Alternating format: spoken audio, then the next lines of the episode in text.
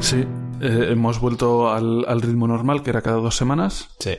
Y nada, el, el anterior lo, lo monté yo, este supongo que me tocará también a mí. Te tocan todos, que lo sepas. Porque yo me grababa tres temporadas. O sea que lo que queda de temporada, que son cinco. No, si estamos en el siete, quedarán tres o cuatro, dependiendo de la numeración romana que haya seguido. Sí, sí. Todavía estamos con esa, con esa lucha. Esa movida no va a desaparecer nunca hasta que demos el salto a episodio normal o episodio número 325. Sí. Qué guay, ¿qué tal, tío? ¿Qué te cuentas? Pues muy bien. Sigo con el libro de, de, la, de la comunicación, que, ya, que ya llevo unos cuantos episodios con él. Que llevas tres años, ¿no? Ya. Sí, sí. Me lo estoy empollando. La verdad es que me está gustando mucho. Yo creo que sí que da para, para tema podcast. Sí, me da pena ver... Bueno, me da pena. Me terminé el mío y no sé si recuerdo todo. Porque voy a haber tomado más notas y podríamos haber hecho... O podemos hacerlo todavía, pero... Sí, yo este, si, si lo preparamos, sí que voy a tener que, que ir po- eh, Releer. releer. En plan, tengo. ¿Cómo se llama esto? Los bookmarks en, en el Kindle. Marcadores. Los marcadores en el Kindle. Y tengo que volver a, a leerlo, sí. Ya, yo tengo bastantes cosas que he ido mandando de esas de screenshots, capturas de pantalla y Sí. que están guay, que además me puede valer. Pero la verdad es que luego con el ritmo de la vida es difícil releer o sobre todo porque además los tengo en Kindle y no es tan fácil hacer el cherry pick. Sí. El ir pillando ahí trocitos de, ah, por aquí estaba esto, aquí estaba lo otro. Tienes con el Kindle es más tostón. Con la aplicación Sí. igual de navegador un poco mejor, pero bueno. Sí, la verdad es que sí. Eh, después de eso, eh, tuve el, el viernes una, una presentación en el trabajo y de esas que. ¿Tuviste que si quieres o que si tienes? ¿Que si fuiste o que O si sea, la presenté yo. o presentaste? Sí. Y es de estas que lo sabes, pero no lo haces, que es lo de eh, si no se prepara bien, spoiler, sale mal. El narrador Salió- sale mal. Salió horrible. Claro. Pero que hemos aprendido, nada. Que hay que improvisar. Sí, que en el fondo, aunque salga mal, no pasa nada. Sí que es que tienes trabajo todavía, ¿no? Sí. Pues ya está. Y después, eh, en el trabajo tenemos una reunión todos los días, el Daily Stand Up, Sí. que lo acabamos con un chiste. Sí. Y me contaron uno que me gustó mucho. Ay, ¿Qué que- es? te quieres colar, venga, venga. ¿Cuál es el idioma menos hablado del mundo? El lenguaje de signos. Madre mía, es malo, malo, malo. Eh, Es con- muy bueno. No, es bastante malo, pero bueno. Te ha hecho ilusión. Prueba superada. Bien jugado. ¿Y ¿Tú qué qué tal? más, tío? Que, no, no sé. ¿Qué tal? ¿Has hecho algunas cosas? ¿Has ido al gimnasio? Sigo, sigo nadando. He ido como dos, dos veces esta semana. Fútbol. De hecho, estoy, eh, según el, la- el Fitbit, Sí, la aplicación de La- la aplicación que utilizo. y mierda estoy bajando, eh, estoy en, el- en mínimos históricos en pulsaciones. Estar muerto, ¿no? Según Estoy muerto. Eso está guay. tío. 51 pulsaciones en reposo. Muy bien, tío. Ni, Sí. Endura- ni Endurain. Esos buenos tiempos. Yo digo, esta semana he conseguido ir, he conseguido meter pesas. Yo ya iba a correr un poco por la mañana. He decidido que tengo que poner un poquito en forma, eh, a fortalecer los músculos, hacer un poquito de fuerza. Metido pesas y bastante bien. Paso las típicas agujetas. Me volvió a doler, no sé si te lo conté, el brazo, tío, el tendón. Pero he decidido que, que voy a tirar por adelante aunque me duela un poco. No en plan que me duele mucho, sino que creo que igual es una cosa que se tiene también que fortalecer. Porque es que si no... Puede ser, hay veces que sí. Yo, de hecho, el, el hombro, cuando fui al fisio, me dio ejercicios para fortalecerlo. Igual es buena opción. Es que me da esa opción, porque, o sea, me da esa sensación, porque es que si no, no voy a afinar nunca con la historia. Te da, al principio te da como miedo, ¿no? Porque el tendón ese es con el que uso el ratón, que me pasea un Proudback, ya te lo conté en el trabajo, ¿no? En vez de ratón utilizar el, este de Apple que es así, El, el touchpad. el- sí. touchpad, que así no tienes la mala posición del ratón de agarrar, este es bastante más guay y me mejoró. Y también me daba miedo por la guitarra, tal, pero tío, yo creo que voy a tirar por adelante, me duele un poquillo y creo, pero creo que es, que es, eh, Está bien. Y nada, eh, no sé no sé si el, eh, terminé ya el libro de las conversaciones. Es que el otro día estaba recapitulando y creo que me he leído algún que otro libro entre medias. Y no lo he dicho, pero bueno, tampoco es que esto sea un control, me gusta contarlos, pero bueno, si no ya lo sacaré a colección. Y he empezado un libro que está bastante bien, que se llama, de momento está bastante bien, que se llama Cómo tener un buen día, ¿no? Y en el fondo ya hemos hablado mucho de esto, son los típicos, está basado en los típicos estudios de, bueno, pues eso, de, de cómo está el cerebro, el, el modo este que hemos hablado una vez de, del instinto que tenemos de huir o luchar, el fight or flight, y también habla un poco de ponerse en modo, el, el cerebro que se pone en modo escanear peligros y que también se pone en modo buscar recompensas y cómo cambiando el modo en el que ves las cosas, por ejemplo, tener un meeting aburrido, si te lo vas con mal rollo, si vas pensando en el modo detectar peligros, al final te da el día y si vas un poco buscando que puedes sacar, que esto aplicamos mucho de ahí, eh, te mejora. Entonces, de momento está bastante bien. Da algunos estudios que ya se repiten, ¿sabes? A mí me, luego, el otro día estaba pensando, tío, que estos libros, la mayoría, pues son gente que saca papers de cosas, ¿no? De neurociencia, que está además ahora muy de moda, y de ahí sale el libro, o sea, porrones, ¿eh? porque van todos los mismos estudios, que está guay, porque luego es una interpretación de esos papers, pero... Igual hablamos de esto hoy en el episodio. Oh, es spoiler. Oh. Ah, no lo sé, ya lo veremos. Igual, igual, ahora no, Igual quiero- no, Ahora no quiero no, no contar, sabemos. No, no, ahora no, ya voy a inventar. y bien, nada más, tío. De momento yo creo que está todo. Pues muy bien. ¿Me has recordado algo? Ah, bueno, sí, que... que eh, Bueno, nada, sí. es- Cuéntalo, cuéntalo. Si Ya- esto- o sea, está la gente deseando saberlo.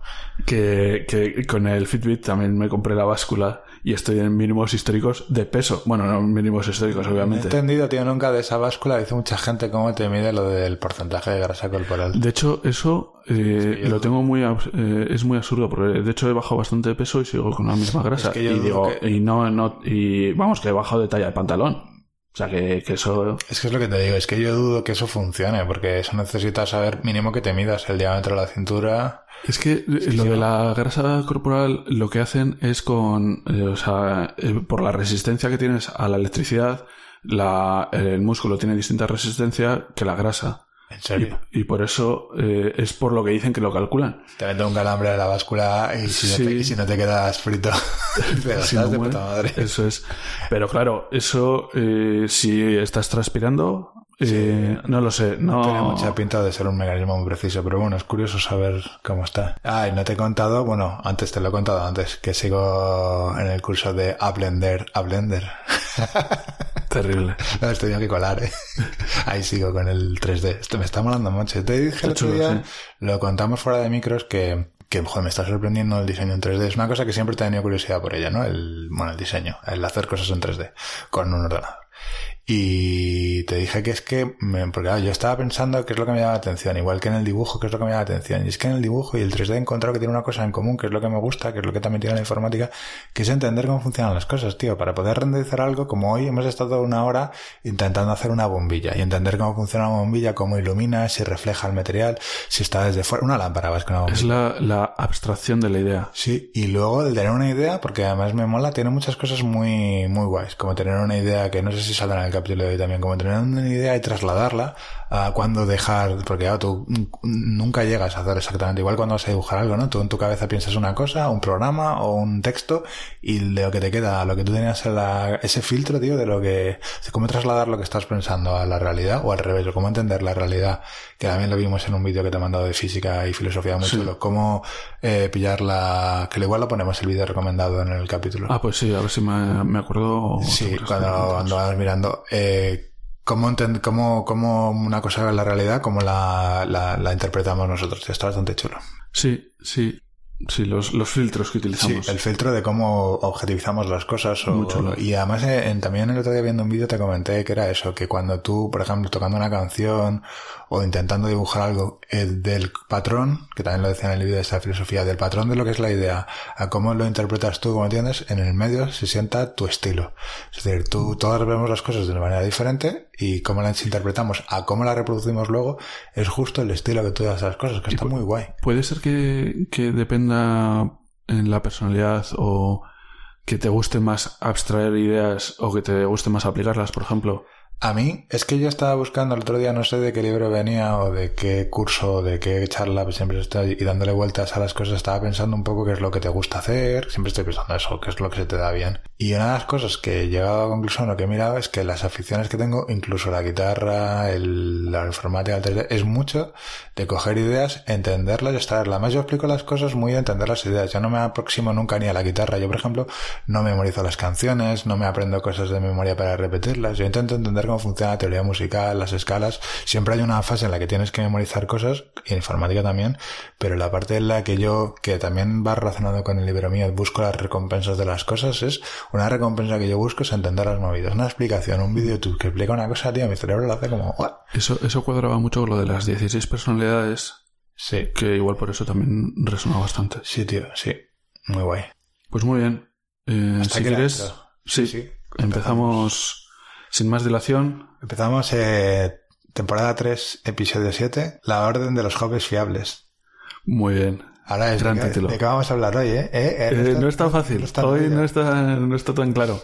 La orden, bueno, podemos hablar igual del, del orden, de esa virtud.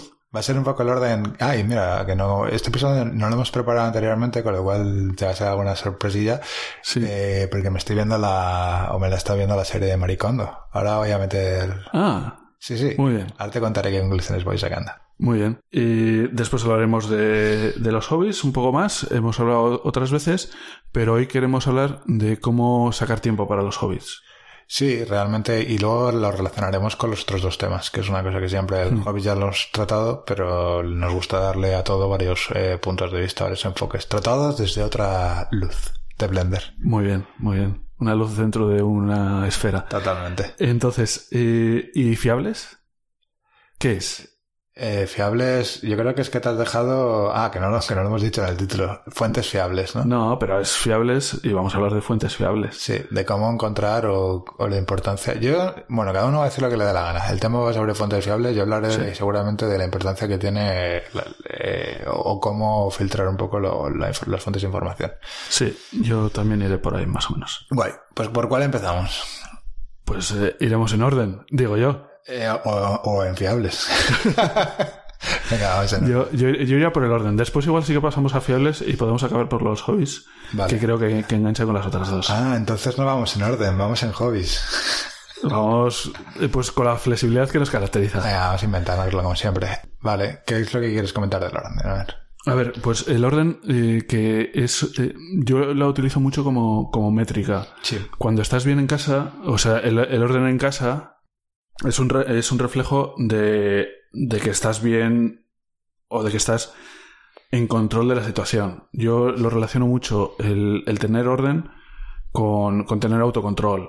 Eh, de hecho, eh, no solo lo aplico al orden físico de las cosas, sino el orden de, de cómo piensas o lo que piensas o cómo o las relaciones, por ejemplo si le das prioridad a una cosa o a otra, dependiendo de factores o de, de cosas que tú crees que es lo mejor para ti. Sí, la verdad que es una cosa que hemos hablado, que la hablamos bastante, que es que utilizamos la, el nivel de orden que tienes eh, como reflejo de, del estrés o de los o las problemáticas que tienes. Es decir, es una cosa que normalmente cuesta bastante esfuerzo, por ejemplo, mantener tu casa limpia o impecable, y que yo creo que es de las primeras cosas que se resienten si estás en un modo estresado, en un modo que también venían en las personalidades de, de Sí. Evil Twin. Entonces, es muy fácil que puedas ver si algo te está afectando. Es, para mí es un indicador muy parecido tío, al de las compras impulsivas. Sí. De hecho, para mí es eh, también si te estás cuidando. O sea, si Sí. tienes cuidado de, de ti mismo, es al final el orden es el Álvaro de hoy está preparando la casa o lo que sea para el Álvaro de mañana. Es, es como casi comer bien o cualquier otra cosa de las que haces que es tener un respeto, un, una delicadeza contigo. Es que es un indicador. Otro indicador de esto también me, o sea, que me parece que está relacionado y que me recuerda es el de madrugar. Entonces, si tú tienes una rutina de madrugar o si tú te levantas a hacer algo, ir al gimnasio, lo típico, es otro, lo de las compras compulsivas, el orden y madrugar es la típica cosa que si notas que estás dejando de ir, o sea, porque además eh, suel- suele pasar, pues por ejemplo, que tú tu rutina, pero de- eh, como la vida es cambiante, de repente pues tienes visitas o te vas de vacaciones, entonces eh, siempre va a haber eh, un, digamos, un hachazo ahí a la rutina, siempre va a haber un cambio, entonces ese tipo de cosas son las primeras que sufren y las que más cuestan, obviamente, luego volver a poner en su sitio, pero son un indicador de cuando también, igual de cuando estás Sí. mal y cuando estás bien. Entonces, el saber identificar esos, esos indicadores, porque claro, eh, igual en tu caso son las compras compulsivas, el mío es salir a comer fuera, eh, la falta de orden es otro, pero cada uno tiene que encontrar cuál es el suyo. Pues mira, eso te voy a hacer una cosa que te hago spoiler. Eso, eso viene en, en el libro. Mm, Eso viene muy relacionado con tu sistema automático, el modo automático. Sí. Entonces, lo que, lo que te puedes fijar es en lo que hagas de manera, y con el libro y con el capítulo que hicimos del autocontrol, lo que hagas de manera, o sea, lo que tú hagas de manera automática o lo que te cueste controlar, pues por ejemplo, en el caso de Álvaro salir a comer fuera o el mío comprar cosas, lo que tiendas a hacer que luego te sientes mal y que sabes que te cuesta controlar, si ves que estás siendo impulsivo en el campo en el que sea, es un indicador de que ya estás, de que algo, de que algo va mal. Eso estaba pensando yo cuando estaba preparando el episodio, lo de que, claro, después tienes quien es ordenado compulsivamente. Y entonces, en, el momento, cuando está mal, es cuando está más, más compulsivo ordenando. Es que ser, exacto, es que ser, el otro día lo leía en Twitter, una, eh, eh, pues gente que además que, que luego es enfermedad, si eres muy controlador, que lo hemos hablado el otro día en el capítulo, creo que lo, lo dijimos, o eres muy controlador o tienes mucho orden, cuando lo llevas al nivel compulsivo también es un, un indicador de que estás mal, de que eso se trata, es decir, normalmente es que hay algo cuando te- la gente, bueno, pues tienes- es más complicado, pero el problema sí- eh, psicológico de tener lo de los gérmenes, lo de tal, es reflejo de otro problemita, que es lo que estamos diciendo aquí, que realmente tienes un problema y se manifiesta. Esto es un síntoma normalmente en la compulsividad, tanto para Eso es. ordenar como para no ordenar, para comprar cosas o para salir a comer fuera. Sí, el, el ejemplo que pusiste el otro día de lo de controlador es el que, el, el que no se fía del piloto al volar. Sí, el que no, y, sí, con la persona comparado con la persona que se duerme antes de despegar, como diciendo a mí me da igual porque soy cero controlador. Sí. Entonces, eh, otra cosa, eh, otro lugar, y esto, bueno, lo voy a sacar ahora, después ya lo volvemos a enlazar, porque todavía quedan más cosas que hablar, pero lo que enlaza con los hobbies es el, el orden en el tiempo. Cuando tú aplicas prioridad y le das prioridad a las cosas que quieres, es donde, donde vas a sacar tiempo. Sí, pero no solo en el tiempo, es decir, el orden para practicar una actividad o para poder eh, planificar es lo de que dicen de tener, por ejemplo, un escritor de ordenado, ¿no? Es lo que viene, eso es lo que te iba a comentar un poco de la serie, ¿no? Pues eh, la Maricondo, que yo ya me había leído el libro, además lo comenté hace mucho tiempo, creo que creo que ese libro lo comenté en los primeros episodios de la temporada con Eduardo, que le decía, me acuerdo que decía, lo voy a apuntar y lo voy a ver. El mágico, yo le he dado mucho el coñazo con ese libro y de ese libro han sacado la serie. Está muy graciosa porque eh, mola eh, la serie mola, mola, mola mucho ver cómo va ahí a ordenar la casa la gente. La gente además lo está pasando mal y es verdad que mm, mola que empatizas mucho porque es que hay gente que no sabe ordenar, que no tenía ese hábito, o sea que no es como que ya ni siquiera quiere, que nunca ha tenido esa capacidad organizativa de no sabe por dónde empezar o cómo guardar cosas o no sabe el método para deshacerse. Y el caso es que a toda esa gente, que es lo que yo creo que viene un poco en este capítulo, el efecto de tener una casa muy petada, muy desordenada, muy llena de cosas, le es muy difícil, por ponerte un ejemplo, hay gente que tiene una habitación petada de cosas y no puede sacar tiempo para su hobby, relacionado con el tema de hoy, porque no tiene sitio, porque no ha conseguido quitar o tirar, tiene 7000, bueno, en las que mola muchísimo las casas, tienen 7000 cartas de béisbol, 7000 los americanos, 7000 cosas ahí, y esa persona cuando consigue, le está generando un perjuicio en su vida porque no le está dejando avanzar, por ejemplo, en una afición, no puede montar ahí un cuarto para la música, para escribir, que- porque es que escribir muchas veces sí que necesitas un espacio o un hobby eh, tranquilo, entonces afecta no solo en la organización del tiempo, sino en el poder planificarte una actividad, o sea, no puedes poner plantearte tocar la guitarra si no tienes un sitio ordenado o...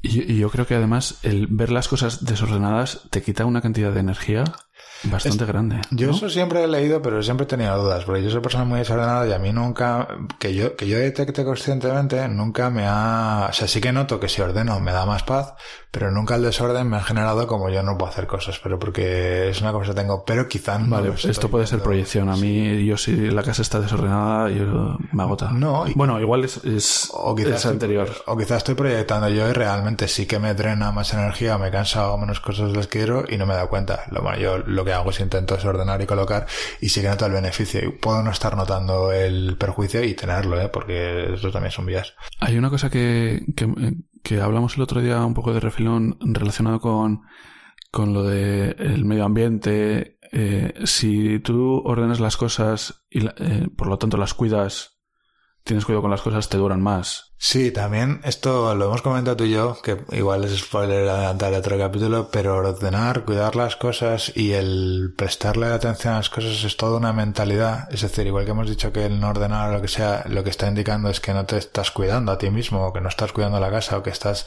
o que tienes un, o es una alerta de que tienes una parte de igual que no estás comiendo la, igual que cocinar, eh, no cocinar indica que no estás cuidando la alimentación muchas veces. El ordenar o cuidar las cosas es entrar en una, es el ser consciente, también engancha con el episodio de otro día de ser maduro, ser adulto suficiente para saber que está en tu responsabilidad cuidar las cosas. Y para entrar en un mindset, en una mentalidad de, de, de, de, saber que, por ejemplo, es eso, que las cosas o las relaciones o la vida o tal eh, tienden a la entropía, que lo hemos comentado alguna vez, a desordenarse, a descolocarse y que es ese esfuerzo continuo eh, de intentar ordenar la casa, de intentar mejorar, de intentar cuidar el coche, de intentar cuidar la casa, el que te convierte en una persona que cuida las cosas o que cuida de la vida o que cuida a sí mismo. y de hecho, y de hecho ese cuidado eh, que lo haces porque te valoras va a hacer que, tu presentación, que tu presencia sea mucho mejor. Eh, eso se va a ver. O sea, va a ver si vas aseado, si vas eh, cuidado, si vas con la ropa limpia, eh, pues si no eres de planchar o si ahora llevas las cosas planchadas, pues igual no sé si se llevan tanto,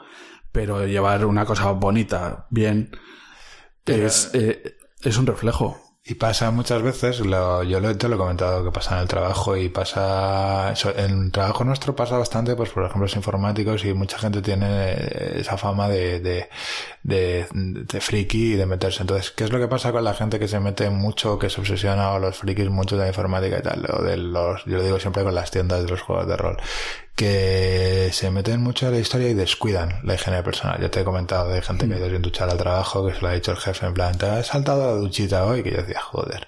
Que también podemos hablar si esto, que no quiero entrar, si es un tema de países que no creo, porque es que hay gente guarra y en todos lados. Y más que guarro es lo que estamos hablando. Es que hay gente que no se enfoca o se centra o se está evadiendo y se mete en una actividad, en la informática, lo que sea, y no cuida otro aspecto de, otros aspectos de su vida, que también lo hemos hablado, como la alimentación. Y otro indicador es un poco la higiene. La higiene personal es muy claro. O sea, hay gente que, que bueno, ya no ducharse un día, ya te indica que esa persona eh, pues, puede estar teniendo un problemilla. Y aunque ya no sea tan exagerado como ese, está, por ejemplo, lo de ir a la peluquería, que es encargarte un poco, o ir a comprarte ropa, o llevar siempre la misma ropa, o la ropa parecida, no comprar ropa. El desatender tu propia imagen es un síndrome de que no estás cuidando las cosas. Que todos hemos pasado por ahí porque nos da pereza ir a comprar, o porque es un coñazo a la peluquería, porque depende cómo seas, porque te hablan o porque no te hablan. Siempre hay alguna excusa para no ir. Siempre hay alguien que le molesta que le hablen y a otros que no. El silencio. Entonces, pero eh, dice que no estás cuidando de ti. O sea, que no estás cuidando de ti como deberías. No quiere decir que sea un problemón, pero quiere decir que es un indicador de si estás en modo cuidando de ti o cuidando de otros, que es para además cuidar de otros hay que empezar por cuidar de uno mismo. Eso lo he es. dicho siempre. Por cerrar con lo que, con lo que tenía Con el orden, pensado. que está guay. Y vo- volviendo un poco a lo que comentaba al principio, el, el orden en lo que piensas, en tu imaginación, en, en lo de rumiar, en lo de darle vueltas a las cosas, si ganase la lotería, si no sé qué, si no sé cuántos. Son cosas que es, que en el fondo son perder el tiempo y es falta de autocontrol. Es que yo creo que dicen, siempre he leído, que es lo que decía también, por eso también empecé yo a ser más ordenado físicamente, digamos el físicamente a la parte de ordenar tu salón. Eh, en el fondo es muy parecido el proceso, está muy relacionado con ordenar los pensamientos. Es muy difícil tener todo muy desordenado y tener unos pensamientos ordenados. Entonces yo creo que el esfuerzo o el trabajo que se hace en un campo eh, refleja en el otro. Y entonces, como resumen, tenía yo lo de todo es cuestión de prioridades. Hay que priorizar las cosas, hay que poner cada cosa en su sitio. En la, en la casa, pues lo que usas más, pues más cerca o lo que sea, pero darle, darle una importancia a cada cosa y, e incluso a los pensamientos. Esto es lo que te mandé el otro día en una cita que decía el Carl Jung, que el que no pone prioridades o el que no piensa las cosas va, que lo hemos hablado muchas veces, eh, en plan que le parece que todo es obra del destino, que va, le va sorprendiendo es. todo y es el destino. Entonces necesitas pararte y decidir que quieres ponerte a ordenar, que quieres ser una persona ordenada y seguramente además tengas que sacrificar otras cosas, que es lo de siempre que vas a tener actitud. Es muy difícil si tú no paras por casa el fin de semana que te pares a ordenar el poco tiempo que tengas, te pares a hacer la casa, a limpiarla. Y eso es clarísimo. Es que y al final, si tú no pones tus prioridades, te las ponen otros. Claro, o sea, si tú no pones, vas lo que decía el Carl en el modo mm. automático en el que te parece que el destino no te deja ordenar la casa, o sea, que no tienes tiempo. Y no es que no tengas, es que no haces por poner esa prioridad. Que esto, claramente, siempre es así. Pasamos al segundo tema. Claramente. ¿Cuál quieres? Yo quiero... Ah, es que me da igual. Joder, tengo que tomar yo la decisión. A tope. Venga, las fuentes fiables. Venga, que está guay para cambiar un poco de tema. Sí. ¿Por qué, ¿Por qué es importante esto de las fuentes fiables? O sea, realmente el otro día empezamos a hablar un poco de este tema. Fue a la hora de que tú eres eh, un poco... Yo creo que está enfocado con lo mismo de que eres responsable de... O sea, igual que eres responsable de tus actos, de, de, ser buena persona, y eres responsable de, de tu formación. O sea, de estar, de estar eh, aprendiendo, formándote o estar actualizado en tu trabajo, pero tanto en la vida personal. Y también es importante eh, filtrar tus fuentes de información, porque si no, al final vas otra vez en modo automático. Sí, y no, y no solo filtrar las, o saber qué, fuentes de información, sino además a las fuentes de información que ya más o menos te fías, aplicarles el filtro de, la, del pensamiento crítico.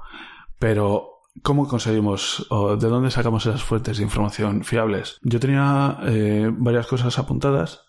Algunas son, pues, recomendaciones, eh, que además es una cosa que tú sueles decir mucho, que es que tienes que recomendar en función de, quien lo oiga, no en función de a quién recomiendas, no, no de que a, ti te haya gustado algo, pero también es eh, quién te ha recomendado y si esa persona es alguien que tiene criterio o es alguien que no lo tiene.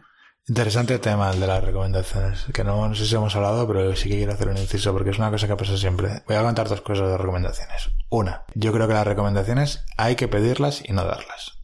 Es decir, yo soy una persona de seguir las recomendaciones que pido. Es decir, si yo estoy buscando eh, una recomendación, un libro que leer, y yo sé que preguntar, pues amigos que tengo de ese tema, entonces pregunto, oye, ¿conoces o sabes algún libro o te estás viendo una serie? Rara vez sigo la recomendación de una serie o un libro una cosa que se me haya dicho a todo de blue porque es lo de la priorización del tiempo que hemos hablado hace un momento, porque al final todo el mundo, lo de las recomendaciones con las series y con los libros es un poco el sentido de yo me estoy leyendo esto, me estoy viendo esto, quiero compartirlo contigo eh, y es egoístamente para poder hablarlo contigo, entre me ha gustado y para poder hablarlo yo, tener a alguien con quien hablar, vete a esta serie. Y es que igual a ti la serie como lo de pasaba con lo del mono y un castillo, te la suda.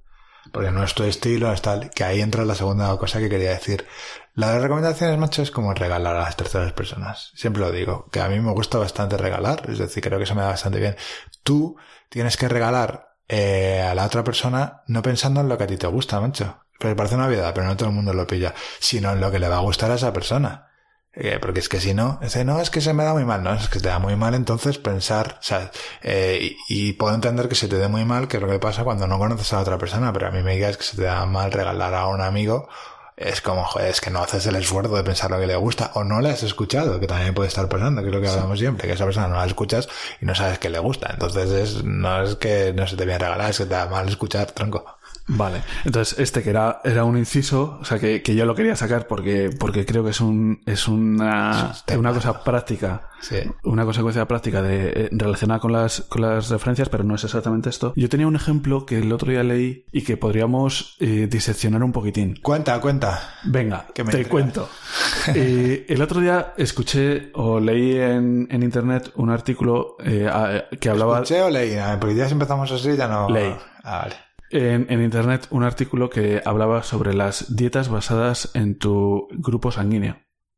Sí. ¿Habéis oído de eso? No, o sea, sí, pero no. Vale, pues esto, esto es un estudio que salió además en una universidad. O sea que hay, hay pues alguien en universidades que ya eh, empieza a, a, ir por la línea de lo que yo eh, consideraría una fuente fiable, que es eh, que viene de, de, una universidad, que hay un, un estudio, eh, evaluación por pares, que, que hay una serie de, de, términos científicos que hacen que algo sea más fiable. Y, y, dice eso, que según tu grupo sanguíneo, como que se, se generaron unos grupos más tarde que otros, Entonces, por ejemplo, pues pasó de ser cazador-recolector a, ser la agricultura. Y entonces eh, en la agricultura ya era grupo A. El cazador-recolector es grupo cero, que es el más común, que es el primero que se generó. Después tienes el B, que, que es más de, yo que sé, de productos elaborados, y el AB, que es mezcla de los dos o no sé qué. Que más o menos dices, puede tener un cierto sentido o puede que no. Pero salió de la universidad. Entonces, ¿Cómo podemos saber si esa es una información fiable? Yo creo que es un ejemplo interesante que podemos diseccionar un poco. Sí, te puedo decir cómo lo aplicaré yo en mi caso. Primero, yo, eh, que siempre hablamos de que hay que ir al fuente de los estudios, los estudios, que haya un estudio no quiere decir que sea verdad. Eso es lo que hay que entender. El pensamiento crítico te dice que hay un estudio lo que significa es que no te lo has inventado, que no te lo has sacado de la manga. No que esté el estudio bien, quiero decirte, porque lo que nos filtramos, lo que nos filtramos, digamos, son los magufos. Es decir, tú, lo que no puedes decir con que la Tierra es plana y sin datos. Entonces, ya esa gente te la quitas porque ya es que se les da igual, no hay ningún argumento, no hay ningún estudio, no hay ninguna prueba, no hay nada. Pero, aún así, cuando te viene alguien con pruebas, o se sale un estudio, hay que aplicar la lógica. La lógica te dice, por ejemplo, que ha habido estudios de una cosa y luego se ha comprobado que era la contraria porque los estudios pueden estar equivocados, porque un paper, aunque esté validado o lo que sea, es simplemente una referencia. Entonces, cuando tienes un dato como en este caso, lo de la dieta, lo primero que ya de por sí aplicando la razón crítica lógica te suena un poco raro esto de los grupos sanguíneos, ya tiene un toque, llámale la intuición que le damos siempre a raro. Y por lo de los grupos sanguíneos y por lo de las dietas. Yo, por ejemplo, ya leyendo mucho, hay que aplicar un poco también, mira, en las fuentes de información hay que aplicar lo que ya conozcas previamente. Entonces, yo leyendo sobre las dietas, las dietas no suelen funcionar en general, hay estudios que lo dicen, que igual también están mal, pero para contrastar un poco, porque lo que tienes es un efecto rebote. Lo que significa hacer una dieta, eh, que es en un momento dado cambiar tu alimentación y no mantenerla, o sea, porque nadie dice, estoy haciendo una dieta de cachofa para siempre que quieres es hacer la dieta, hacer un sacrificio, perder los kilos y luego ya seguir con tu vida normal inflándote a pizzas. No funciona. además, la gente ya tiene el efecto, que es el que tienen las dietas, vienen un montón de libros. sin, entrar, sin entrar en el, en el ejemplo concreto, o entrando más o menos de perfil, por ejemplo, los estudios. Sí.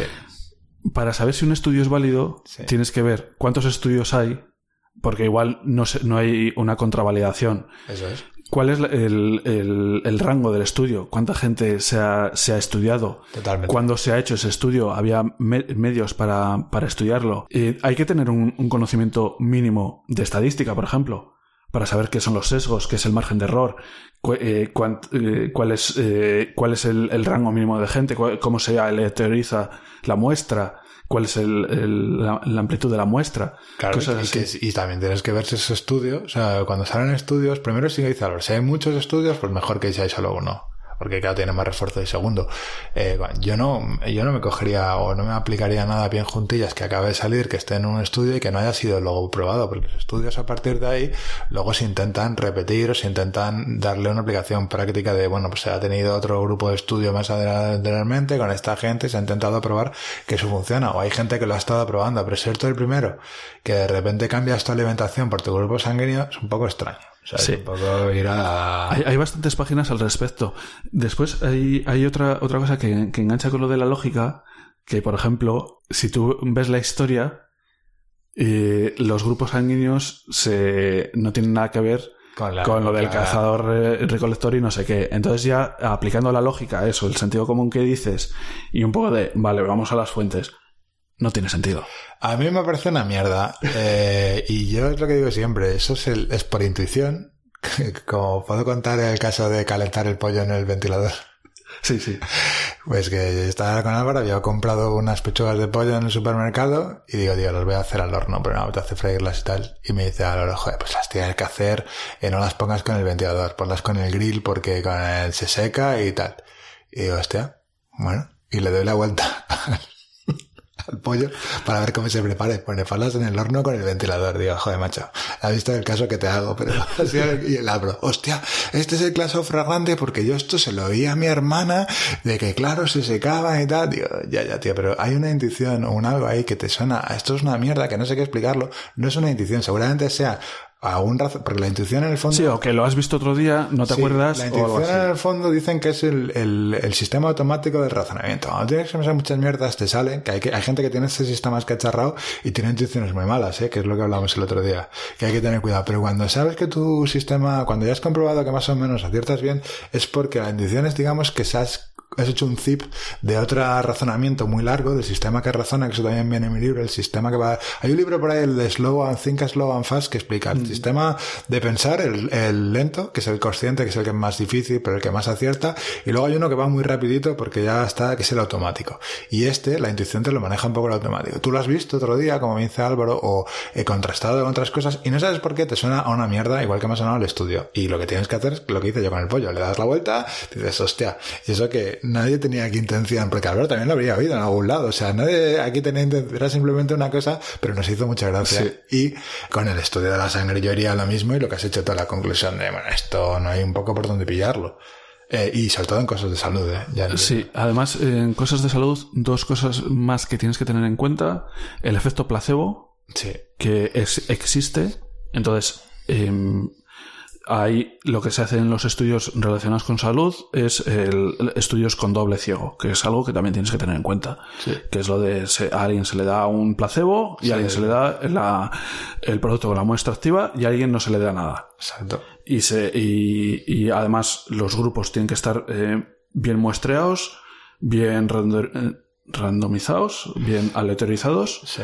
Y, y ahí ya se puede comprobar si un, eh, si un producto es, es válido o no. Y creo que hasta con homeopatía hubo un producto que sí que salió que funcionaba. Uno. A la hoguera. Con Álvaro y con la homeopatía. ya está. De 10 millones. Bueno, me parece bien. Pues muy bien. Em, ¿Algo más que aportar a este tema? ¿Qué más tenía?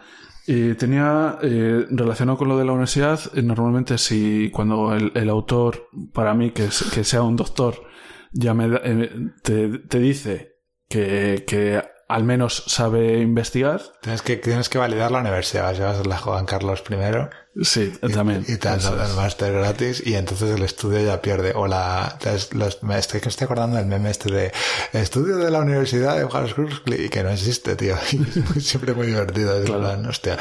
Ojo. Sí, entonces, eh, pero bueno, ya te, te da una idea. Las referencias que tiene el, el artículo o la referencia que estás leyendo también te puede. O, las, o si ese artículo es, está muy referenciado o poco referenciado.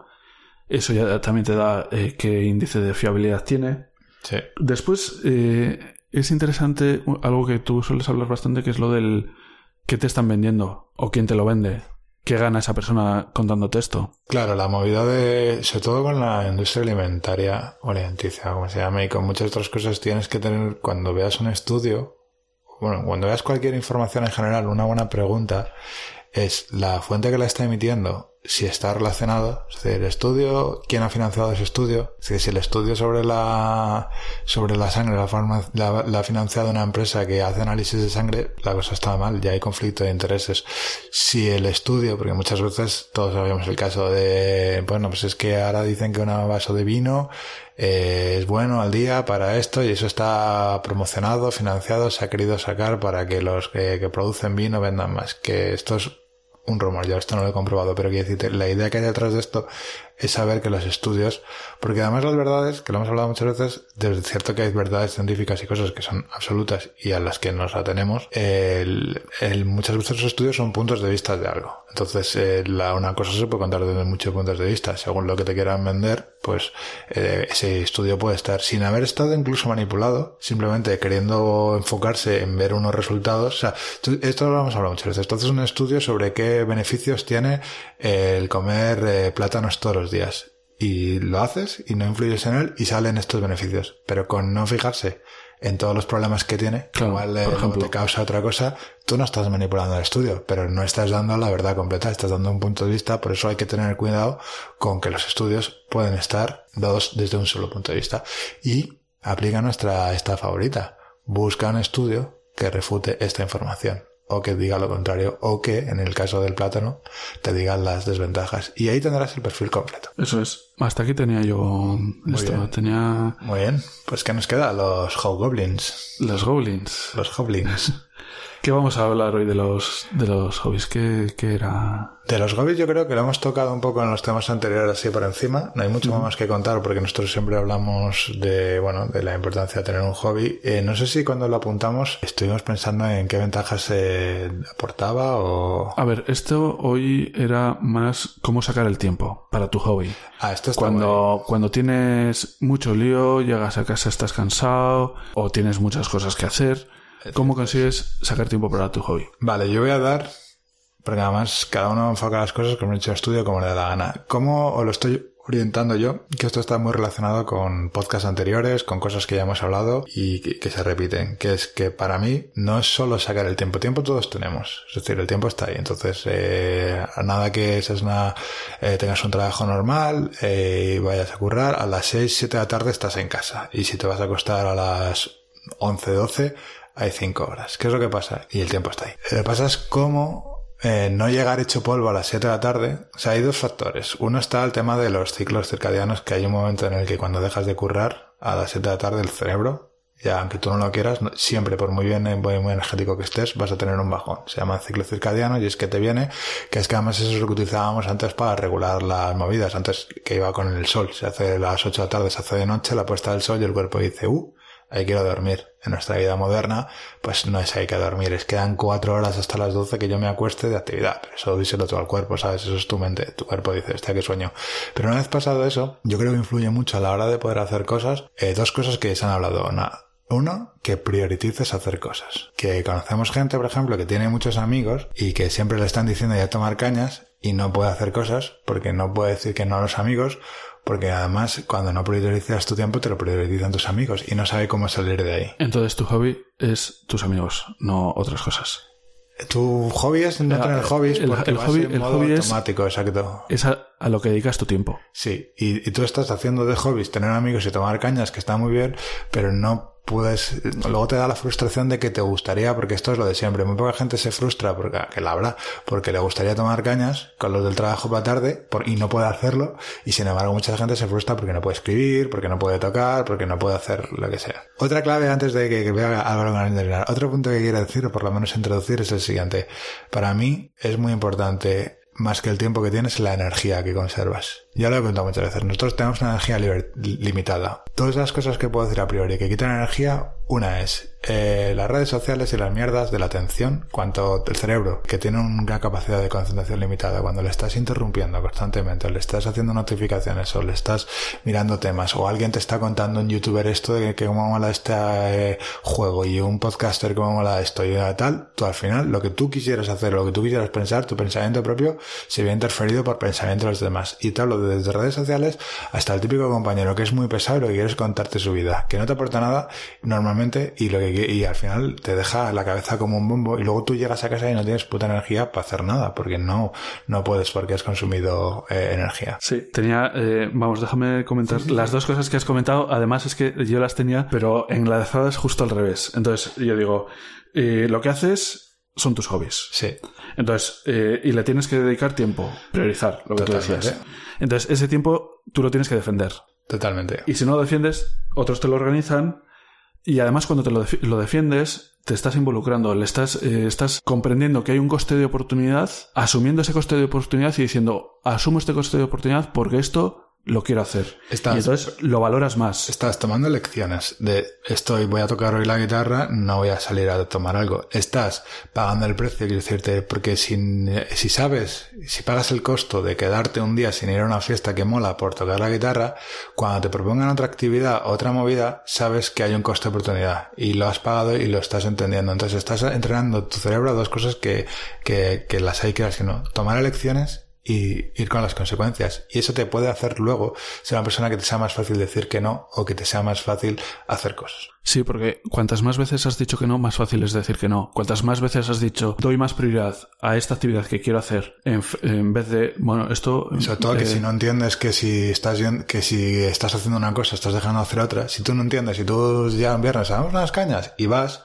si no eres consciente de que haciendo eso no estás haciendo otra cosa, la que sea, lo que hablamos hace un momento de limpiar la casa, eh, es muy difícil que puedas organizarte nada, porque cuando quieras mirar el tiempo no vas a tener, no, no, no hay, Esta el tiempo es limitado. es la conversación que te conté ayer con, con mi compañero de trabajo de, oye, ¿por por qué has reducido el salir a una vez al mes? Eso es. Digo, pues mira, no te voy a dar más explicación más que ayer sábado, eh, vamos, lo conté ayer, pues le dije, esta mañana me he levantado a las 7 de la mañana sin ningún tipo de resaca ni nada, porque no había salido, me ha dado tiempo a preparar el podcast, limpiarlo en casa, no sé qué, no sé cuántos, 800.000 cosas, he tenido que defender mi tiempo porque me estaban escribiendo WhatsApps y entonces no los, no, no- no los pude contestar, pero porque tenía otras cosas que hacer. Total. Y entonces es, es muy sencillo. Y además no pasa nada por no hacerlo. Es decirte, si puedes salir un viernes, yo he salido muchos años, siempre digo lo mismo. Y me ha gustado siempre salir mucho. Entonces he estado ahí y no pasa nada. Dice, Pues ese, ese viernes se sale, se disfruta y el día siguiente pues no se hace nada porque estás de resaca. Bien, eso todos conocemos. Pero no Pero te- lo asumes. Claro, tienes que, lo que- la frustración normalmente viene cuando no, cuando hay una disonancia entre lo que crees que quieres y lo que realmente quieres o lo que haces. Entonces, te crees que te gustaría hacer, o sea, y hay mucha gente que se necesita, o sea, también lo hablamos, mm, estar mucho tiempo en el que no hay Dios que saques eh, tiempo para nada hasta que te des cuenta de cuál es el proceso para poder hacer cosas. Entonces, eh, relacionado con el otro punto que te habías comentado tú, que es el de la energía, Sí. dos cosas. Una, lo que comes influye mucho en, la en los niveles de energía que tienes. Tienes que cuidarlo, lo que comes y cuánto comes. Y no solo lo que comes, eh, te voy a decir que también Y la hora. Te- Y también viene, y bueno, ahora, y también viene en mi libro, que es una obviedad, pero que siempre se dice, pero que creo que lo va a explicarla viene bastante bien, que es que el cerebro y la mente, está, el cuerpo y la mente están relacionados. Que es decir, para pensar bien, el ejercicio eh, ayuda a pensar bien, igual que lo que comes ayuda a pensar bien. O sea, y el pensar bien también, igual que cuando estás súper agobiado, el cuerpo se resiente físicamente. O sea, está claro que hay una relación cuerpo-mente bastante grande, igual que la hay con la comida. Entonces, dormir, comer, el ejercicio, y iba a contar también aparte el tema de mm, las discusiones que te, te comentaba, el de, el de que la, la atención y que la gente no, y no entrar en mierdas en el trabajo y no estar discutiendo y el intentar yo trabajo mucho el intentar, no, eh, porque hay mucha gente por ahí que necesita eh, llamar la atención para, para apreciar y mucha gente que, que, que no valora el tiempo de los demás. Entonces, el que no te vengan con mierdas o el no dejarte influir, porque problemas y mierdas siempre pero no rayarte eh, con 7000 mierdas del trabajo, darle vueltas, el rumiar, como dice Álvaro, para llegar a casa y estar hecho polvo,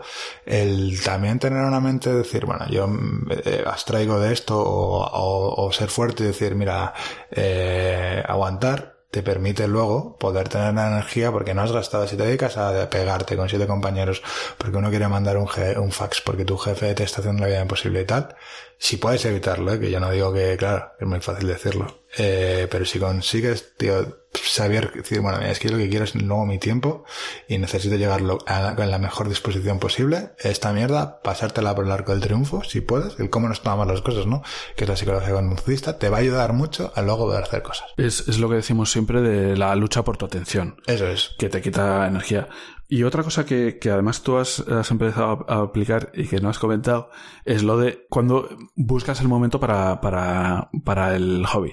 Entonces, una cosa que puedes hacer que es cambiar tu- tus rutinas y hacerlo antes de ir a trabajar, por ejemplo. Estaba pensando hoy que yo siempre he sido una persona muy de por la noche. Porque ahora mucha gente y me ha gustado siempre de hacer cosas por la noche y me gusta mucho siempre levantarme tarde y me gusta mucho dormir. Y de repente, por lo que sea, pues hoy me levantaba, ayer me a las 8, a las 7, o sea, cosa que para mí era imposible. Primero, una cosa que he contado, que también lo he leído en el libro, y bueno, lo he visto en un vídeo de cómo madrugar o lo que sea. Una de las cosas importantes es que yo madrugo para hacer algo que me guste. Sea el blender, ya sea estudiar, ya sea tal, y sin prisas, o ir algo que te guste hacer, que no es lo mismo que madrugar para trabajar. A no ser que seas un emocionado de tu trabajo, y así enhorabuena, pero normalmente a trabajar es un rollo por muy bien que sea el trabajo. Pero si te levantas para una actividad tuya, ya te levantas con otro ánimo y ya empiezas el día con otro ánimo que también relaciona con lo que he dicho antes de cómo tener un buen día. En el libro lo cuentan, que cuando empiezas, que sí que hay un empezar con el mal pie. Es decir, porque es el mindset con el que ya vas. Si tú, yo me levanto, hago una actividad que me gusta, me tomo mi tiempo, me tomo mi café relajado, me bajo al gimnasio, hago ejercicio. Yo cuando llego al trabajo,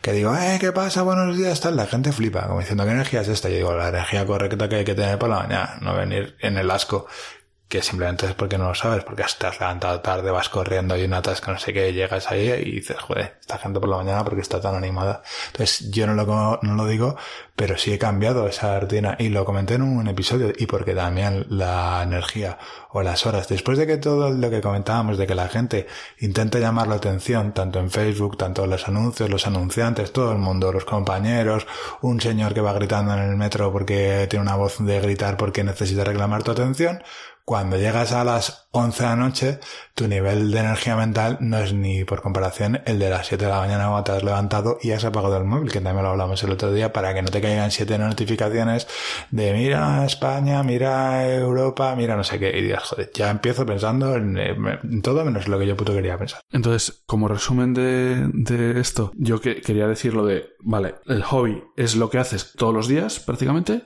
que puede ser eh, en, parte, en parte tu trabajo, puede que no lo sea, pero es, es, lo que haces todos los días, es lo que defiendes el tiempo para eso. Y después, en el fondo, ¿cómo sabes si tienes tiempo o cómo sabes a qué, te, qué cuál es tu hobby real? Hay que tomar métricas, hay que ver qué es lo que haces, hay que, hay que pues apuntar.